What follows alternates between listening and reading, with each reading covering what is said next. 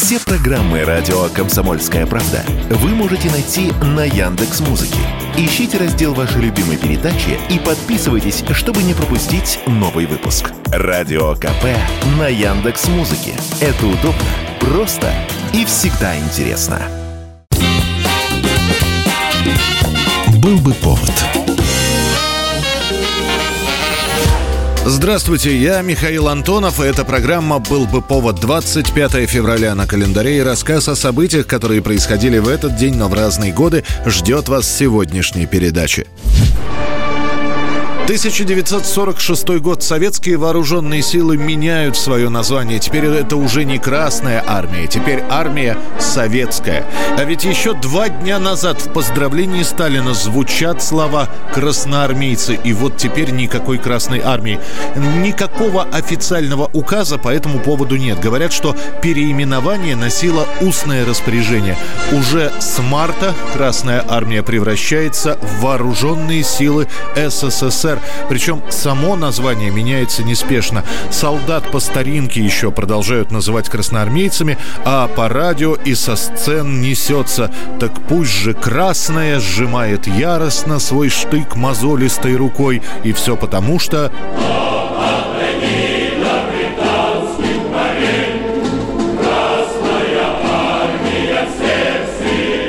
И тем не менее, уже в мае в своем выступлении Сталин не произносит «Красная армия» или РККА, только «Вооруженные силы». Далее по частям гарнизонам начинают распространять устав военнослужащего советской армии. И уже спустя какое-то время происходит более четкое разделение. Если говорим о нынешних военных, это советская армия. Если о Великой Отечественной или гражданской войнах, это еще Красная армия.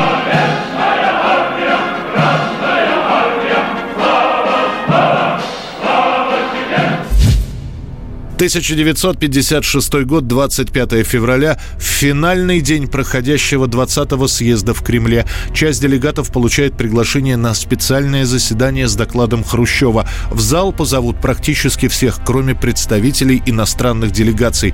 Уже через несколько часов с трибуны 20-го съезда Хрущев зачитывает свой доклад о культе личности Сталина. В Кремль собирались делегаты, прибывшие со всех концов нашей Родины. Позже станет известно, что доклад Хрущева готовился не в попыхах, а в течение нескольких месяцев. И тот же Хрущев долгое время сомневался, нужно ли спустя три года после смерти Иосифа Виссарионовича говорить о культе личности. Первый пробный шар будет запущен во время одного из собраний в Кремле, когда выступает Микоян и неожиданно для всех критикует сталинский краткий курс истории ВКПБ и вообще учебные пособия, которые рассказывают о гражданской войне и коллективизации коллективизации. Правда, в своей речи Анастас Микоян ни разу не упомянул Сталина. И вот доклад Хрущева. В нем и письмо к съезду Ленина с критикой Сталина, и истребление гвардии старых большевиков, репрессии, ежовщина, критика НКВД, депортация народов, дело врачей и, наконец, сам культ личности Сталина в песнях, в переименованиях, в литературе. Сталин сам пил много и принуждал других.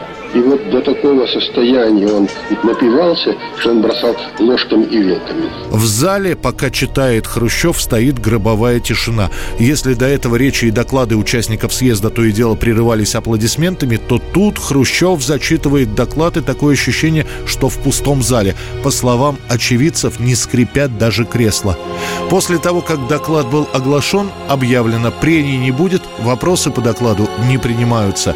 Далее участникам съезда сообщают, что основные тезисы, услышанные от Хрущева, можно огласить на местных партийных собраниях, но широко доносить весь доклад до поры до времени не стоит. Пройдет почти полгода, когда сокращенный и смягченный текст доклада под названием «О преодолении культа личности и его последствиях» появится в советской прессе.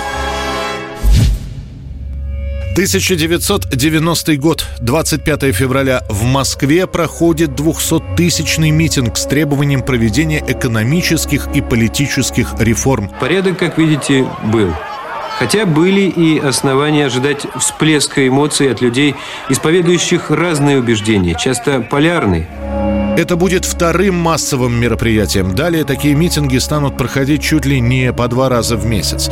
Первый проходил в самом начале февраля, был посвящен Коммунистической партии Советского Союза, а точнее требованиям по закрытию КПСС. Второй митинг 25 февраля больше экономический. Есть, правда, и политические лозунги. Даешь многопартийную систему, принять Конституцию Сахарова, все на выборы. Однако большая часть плакатов посвящена вполне человеческому человеческим и понятным вещам. Отменить талоны, перестать искусственно раздувать дефицит. Самый занимательный плакат – колбасы и три восклицательных знака. Прощай,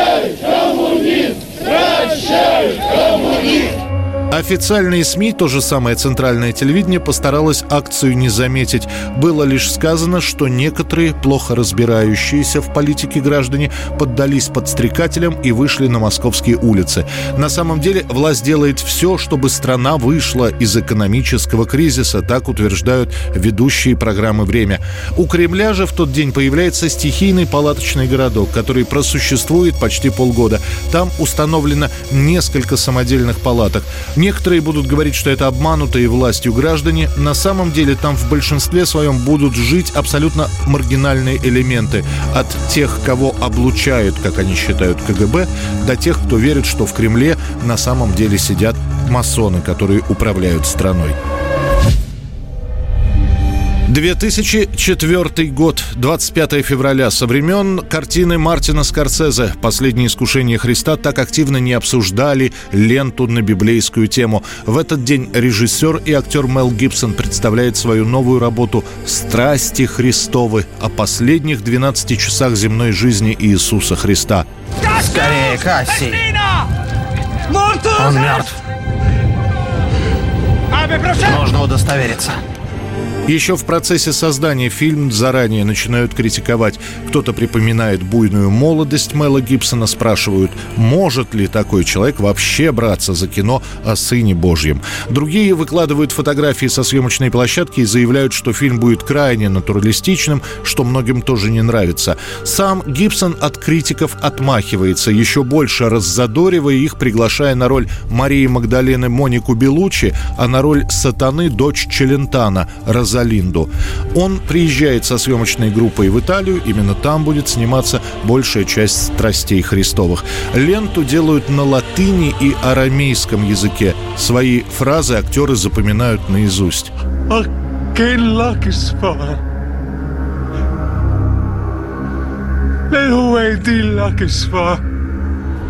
Готовую картину Гибсон сначала привозит в Ватикан, и первым, кто смотрит ленту, становится Папа Римский, который одобряет это кино.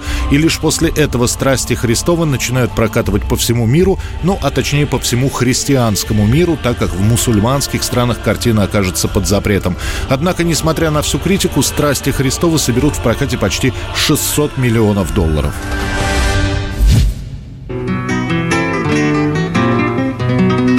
2014 год, 25 февраля. Из Мексики приходит новость о том, что в 66 лет от сердечного приступа умирает один из величайших гитаристов современности Пако де Люсия.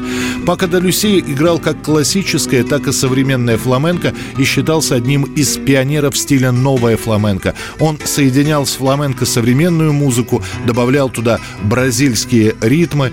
Он знал, что у него больное сердце, но не отказывался от концертов. Незадолго до смерти Пака де Лусия скажет «Каждый раз, когда я играю, то понимаю, что открываю для кого-то эту музыку. Для меня это такая же работа, как и для вас, и я стараюсь сделать ее хорошо».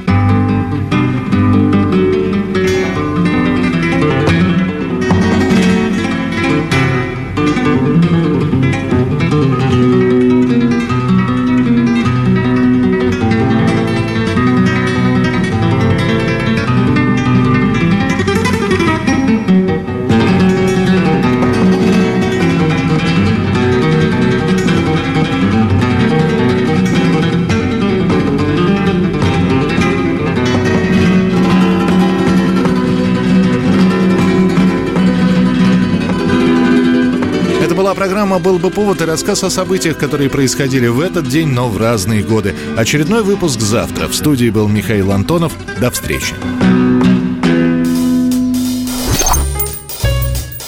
«Был бы повод»